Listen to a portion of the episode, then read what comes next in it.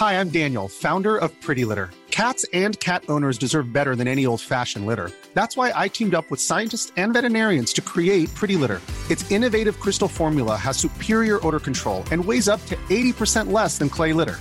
Pretty Litter even monitors health by changing colors to help detect early signs of potential illness. It's the world's smartest kitty litter. Go to prettylitter.com and use code ACAST for 20% off your first order and a free cat toy. Terms and conditions apply. See site for details. Heraldo Podcast, un lugar para tus oídos. Órale, en Centroamérica quieren subirse al tren Maya para que pase por sus países. Esto es Primera Plana de El Heraldo de México.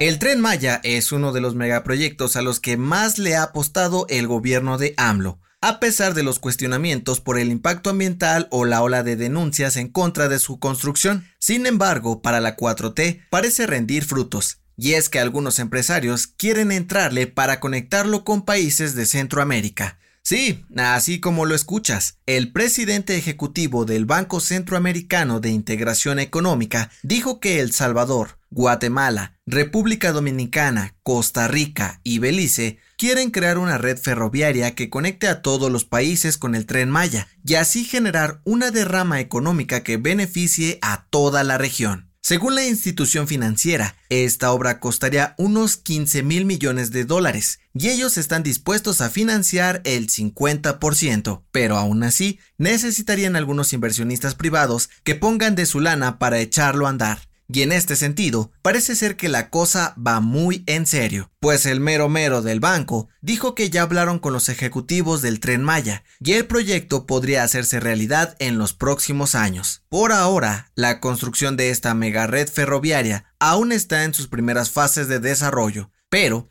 ¿cómo te caería conocer Centroamérica en tren? Gracias por escucharnos. Si te gusta Primera Plana y quieres seguir bien informado, síguenos en Spotify para no perderte de las noticias más importantes.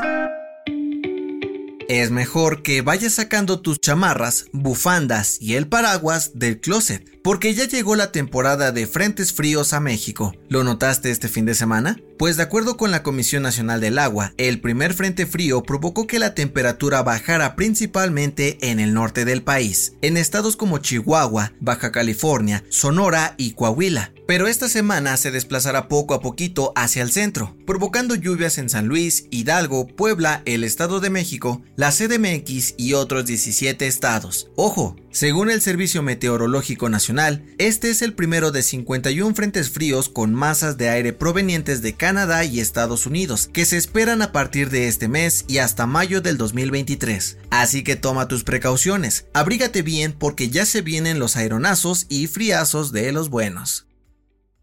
En otras noticias, la Fiscalía General de la República informó que detuvieron a Cristian Solís, dueño de la mina El Pinabete, en Sabinas, Coahuila, donde el pasado 3 de agosto 10 mineros quedaron atrapados. Se le acusa del presunto delito de explotación ilícita de un bien de la nación. En noticias internacionales, la NASA suspendió el lanzamiento de la misión Artemis 1, programado para este martes 27 de septiembre debido a la tormenta tropical Ian que se acerca a Florida. La próxima oportunidad para el despegue de la nave será hasta la segunda semana de octubre. Y en los deportes, la NFL confirmó que Rihanna será la artista encargada del show del medio tiempo del Super Bowl 57 el próximo domingo 12 de febrero en Glendale, Arizona.